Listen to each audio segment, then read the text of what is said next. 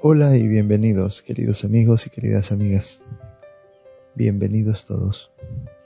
Nuevamente nos encontramos aquí, en este ministerio llamado Un día a la vez, en el que abrimos la escritura para aprender un poco más de ella.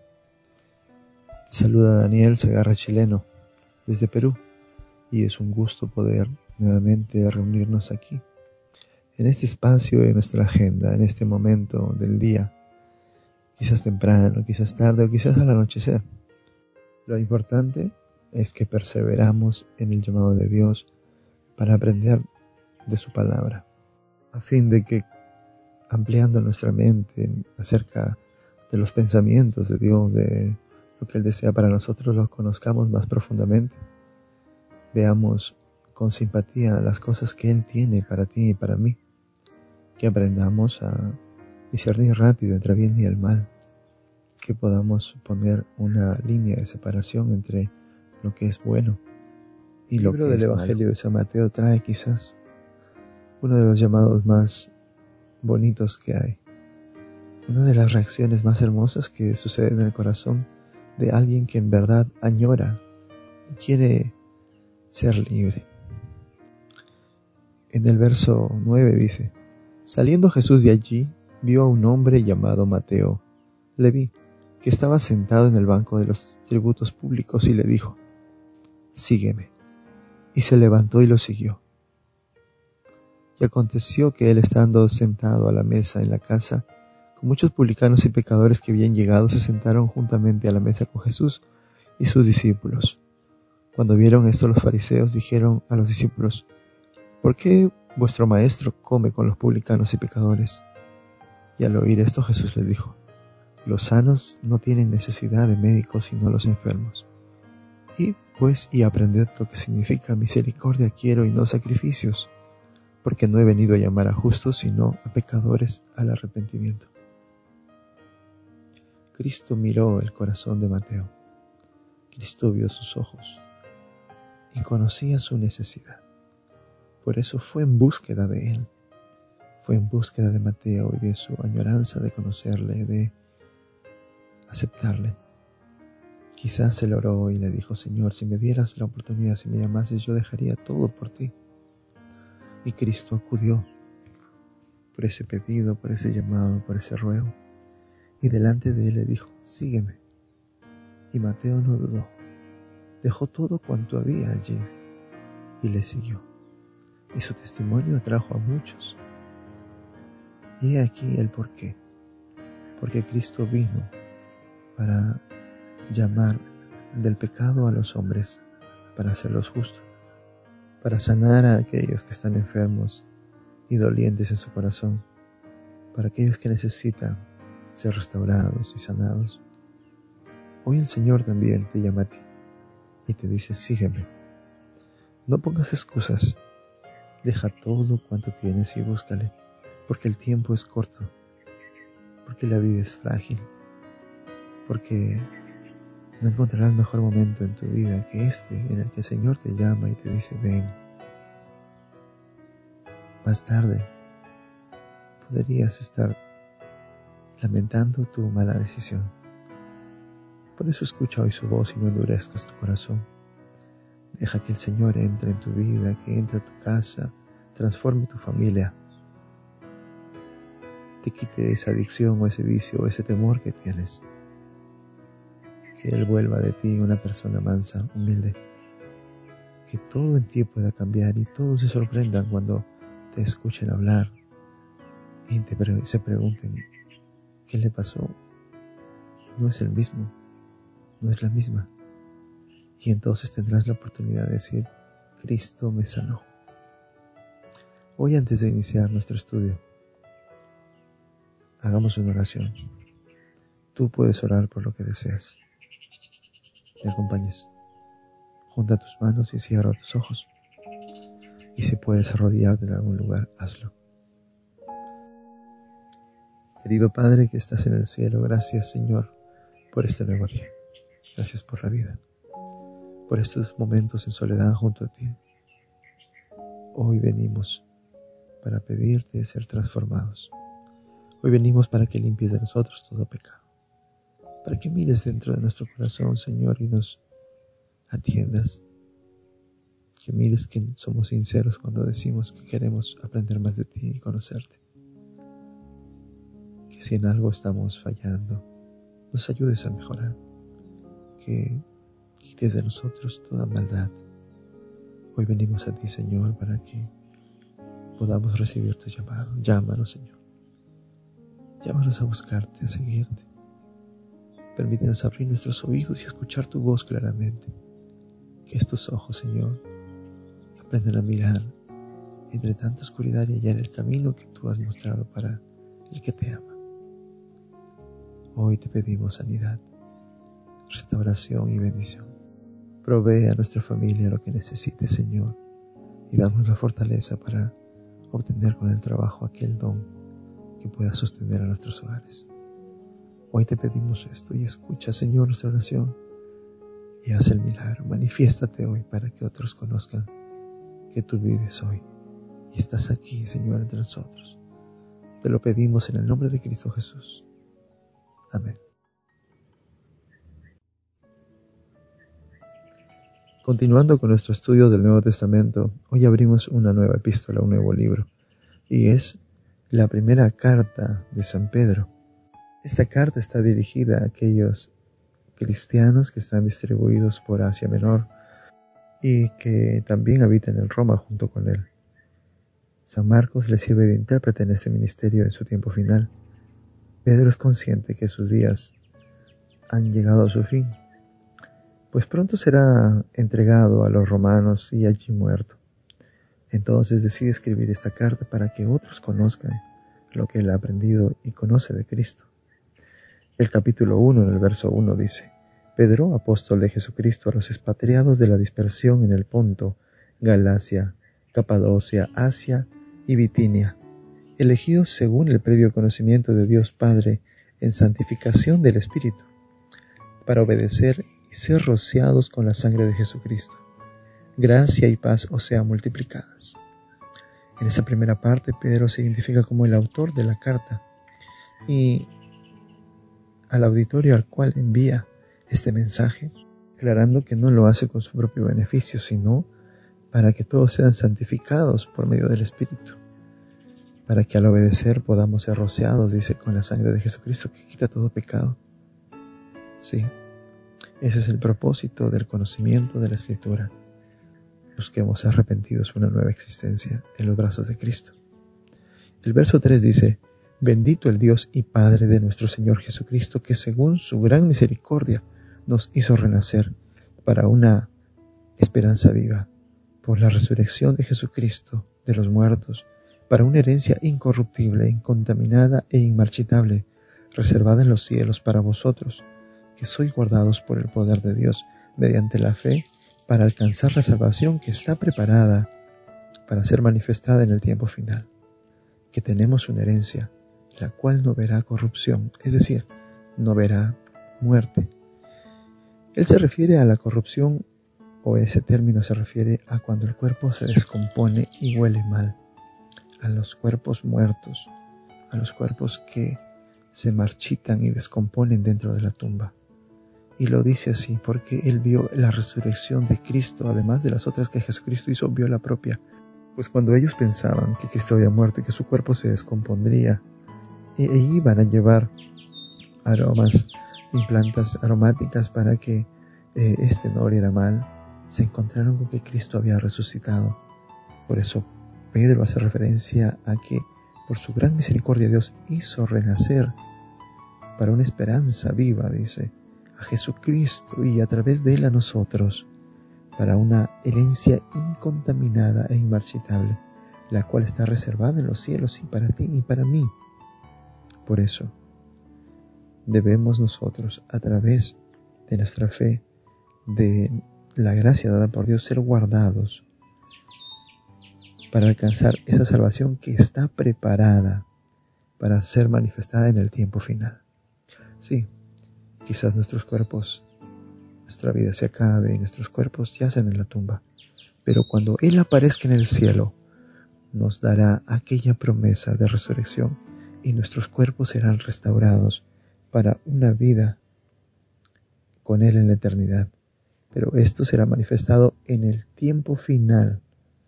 No habla aquí de que el que muere se va al cielo, si es bueno, o que va al infierno si es malo. Él habla de que habrá una resurrección. Entiendan, Pedro está hablando de que en el tiempo final, aquel hombre que murió creyendo en Cristo, viviendo por Cristo, y que entregó su vida a Cristo, se levantará restablecido para una vida incorruptible, una vida en la que no habrá más muerte. Por lo cual vosotros os alegráis, aunque ahora por un poco tiempo, si es necesario tengáis que ser afligidos en diversas pruebas, para que sometida a prueba vuestra fe, mucho más preciosa que el oro, el cual aunque perecedero se prueba con fuego, sea hallada en alabanza, gloria y honra cuando sea manifestado Jesucristo. Vosotros que lo amáis sin haberlo visto, creyendo en él aunque no lo veáis, os alegráis con gozo inefable y glorioso, obteniendo el fin de vuestra fe, que es la salvación de vuestras almas. Pedro dice, y sé que ustedes con esta promesa se alegran, aunque no lo vieron, aunque no lo escucharon, pero yo soy testimonio vivo de que Cristo estuvo aquí y habló conmigo, yo le escuché, y hoy les declaro lo que Él dijo. Soy testigo, dice. Por eso, su fe, la cual se alegra con estas promesas, debe ser probada en diversas pruebas, porque así como el oro se prueba en el fuego, vuestra fe también será probada en el fuego de la prueba, para que cuando Cristo vuelva su fe se halle fuerte, sea pues eh, digna de alabanza, gloria y honra cuando sea manifestada Cristo, y así obtener el fin o el propósito de vuestra fe, que es la salvación de vuestras almas. Ese es el propósito realmente de nuestra fe, que a través de ella podamos salvar no solo en nuestra vida, sino también de la de los que amamos. Por eso creemos que Dios en su momento cuando venga nos restaurará, nos levantará de los muertos y viviremos con Él, así como lo declara la Escritura en toda ella, pues esa es su promesa, un cielo nuevo y una tierra nueva, un lugar donde no hay más llanto, ni dolor, ni muerte, ni enfermedad. El verso 10 dice, los profetas que profetizaron de la gracia destinada a vosotros, inquirieron y diligentemente indagaron acerca de esta salvación, y escudriñando qué persona y qué tiempo indicaba el Espíritu de Cristo que estaba en ellos, el cual anunciaba de antemano los sufrimientos de Cristo y las glorias que vendrían tras ellos. A estos se les reveló que no para sí mismos, sino para nosotros, administraban las cosas que ahora os son anunciadas por los que os han predicado el Evangelio por el Espíritu Santo enviado del cielo, cosas en las cuales anhelan mirar los ángeles. Pedro afirma lo que ya hemos dicho, que toda la Biblia, todos los profetas hablaron siempre acerca de la venida de Jesucristo y la manifestación del Verbo hecho carne entre nosotros, y de que veríamos las cosas de las cuales ellas solamente imaginaban o ellos solamente hablaban por fe. Pero nosotros hemos visto ahora lo que Cristo hizo en la historia humana, cómo se manifestó y cómo se reveló ante nosotros. Los profetas administraban las cosas que les dieron, que les fueron entregadas por Dios, y las cuidaban, pero no para sí mismos, sino para nosotros, que ahora en este tiempo hemos visto la manifestación. Y ahora se nos anuncia también las cosas venideras, las cosas que sucederán más adelante. Y hay una pregunta aquí. Si antes lo prometido y lo profetizado, lo escrito por los profetas para nosotros se hizo verdad, se cumplió, ¿por qué no se cumplirá lo que se ha ofrecido o lo que vendrá más adelante? Si tú supieras cuánto anhelan ver los ángeles aquellas promesas cumplidas que están escritas, ya han visto lo anterior. Y ahora quieren ver lo que se avecina, quieren ver la victoria de Dios sobre su enemigo. Y ellos anhelan ver eso. ¿Por qué nosotros no también? Por tanto, el verso 13 dice, ceñid los lomos de vuestro entendimiento, sed sobrios y esperad por completo en la gracia que os se traerá cuando Jesucristo sea manifestado como hijos obedientes. No os conforméis a los deseos que antes teníais estando en vuestra ignorancia, Si no así, como aquel que os llamó es santo, sed también vosotros santos en toda vuestra manera de vivir, porque escrito está, sed santos porque yo soy santo. La carta continúa diciéndonos, pon sobre tus hombros todo el entendimiento que está en la Biblia y sé sobrio y espera por completo en la gracia que te traerá Cristo cuando sea manifestado. Pon tu confianza en la Escritura, pero para ello debes conocerla. Debe ser tu matinal, tu libro de estudio, debe ser tu manual de existencia. Y así una vez fortalecido podrás esperar que Cristo viene, que Cristo pronto está, porque toda la palabra habla de su retorno. Y como un hijo obediente que escucha la voz de su Padre, no te conformes con lo que vivías antes, déjalo no vuelvas atrás, sino que te santifiques día a día con la comunión con Cristo y el derramamiento de su Espíritu Santo sobre ti. Eso es santificación, luchar día a día de la mano de Cristo contra el pecado. Pues la palabra insta y dice, no ahora, sino desde el Antiguo Testamento, Pedro está llamando a mirar en la escritura antigua y decir lo que Dios ha dicho para nosotros, su deseo, Escrito está, dice, sed santos porque yo soy santo. Si invocáis por Padre aquel que sin acepción de personas juzga según la obra de cada uno, conducíos en temor todo el tiempo de vuestra peregrinación, pues ya sabéis que fuiste rescatados de vuestra vana manera de vivir, la cual recibiste de vuestros padres, no con cosas corruptibles como oro y plata, sino con la sangre preciosa de Cristo, como de un cordero sin mancha y sin contaminación. Él estaba destinado desde antes de la fundación del mundo, pero ha sido manifestado en los últimos tiempos por amor de vosotros. Por medio de Él creéis en Dios, quien lo resucitó de los muertos y le ha dado gloria, para que vuestra fe y esperanza sean en Dios. El texto ahora nos trae una indicación clara, dice, si invocas el nombre del Padre, de Dios, que juzga y no hace excepción de personas, Debes conducirte con temor delante de Él todo el tiempo. Todo el tiempo que peregrines en esta tierra, debes conducirte delante de Dios con cuidado, meditando en cada cosa y paso que hagas, haciendo pues firme tu comunión con Cristo para que Él te ayude, para que Él te sirva como instrumento de guía, como una brújula, ya que recuerda que Él se dio por ti. Él fue entregado en su sangre en su muerte para que tú seas santo. Y no fue algo que se le ocurrió de momento, sino que desde antes de que se creara el mundo, Cristo estaba destinado a hacer esto. Y por amor a esos que Él creó, se dio y planeó su entrega para rescatar a muchos. Y esto ha sido manifestado hoy, en estos últimos tiempos, para que muchos conozcan y aprendan de Él, de su sacrificio y de lo que ha hecho por ti y por otros antes. El verso 22 dice, Al obedecer a la verdad mediante el Espíritu, habéis purificado vuestras almas para el amor fraternal no fingido.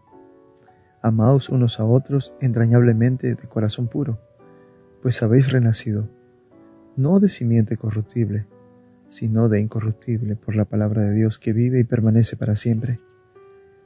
Porque toda carne es como hierba y toda gloria del hombre como flor de la hierba. La hierba se seca y la flor se cae, mas la palabra del Señor permanece para siempre. Y esta es la palabra que por el Evangelio os ha sido anunciada. El capítulo termina y nos insta a obedecer en el Espíritu a la verdad. Es decir, cuando entregas tu corazón completamente a Cristo, eres transformado y es el Espíritu el que obra y te hace entender las verdades que están escritas en la Biblia. Y ella no se contradice, ella no se opone a sí misma, sino que cada cosa es complemento. Y las cosas que antes fueron escritas hoy se hacen manifiesta para nosotros, pues conocemos a través de la escritura que vendría Cristo en su momento y se manifestó en la historia de la humanidad y hoy promete que vendrá por segunda vez. Si antes lo prometió y se cumplió, ¿por qué ahora lo que ha prometido no se cumplirá? Si Dios es fiel, por eso obedece. Acércate a la verdad ya que necesitamos ser purificados cada día, pues hemos renacido a una nueva existencia, así que manifestemos esa nueva vida a través de un corazón puro, amándonos los unos a los otros, con amor no fingido. No seamos hipócritas, sino que hablemos lo que hay en nuestro corazón y liberémonos de sus sentimientos. Hemos sido llamados para una nueva familia, una nueva existencia, porque esta vida que te llevamos hoy se extinguirá, pero Dios ha prometido, por medio de su palabra que nunca deja de ser y que es para siempre, que veremos resurrección si confiamos, que seremos levantados de la tumba si confiamos. Y esta es la confianza, que Dios nos levantará, así como levantó a Cristo. Y este es el Evangelio que debemos anunciar, que Cristo viene pronto para sanar, salvar y restaurar los hogares, los corazones y las vidas de aquellos que desean conocerle y entregar su vida completa. Hoy el Señor te invita a escuchar su escritura a escuchar la verdad que hay en ella y a obedecerla. Hoy sería un buen día para abrir la Biblia y llenar tu vida de conocimiento de Cristo. Que el Señor te bendiga.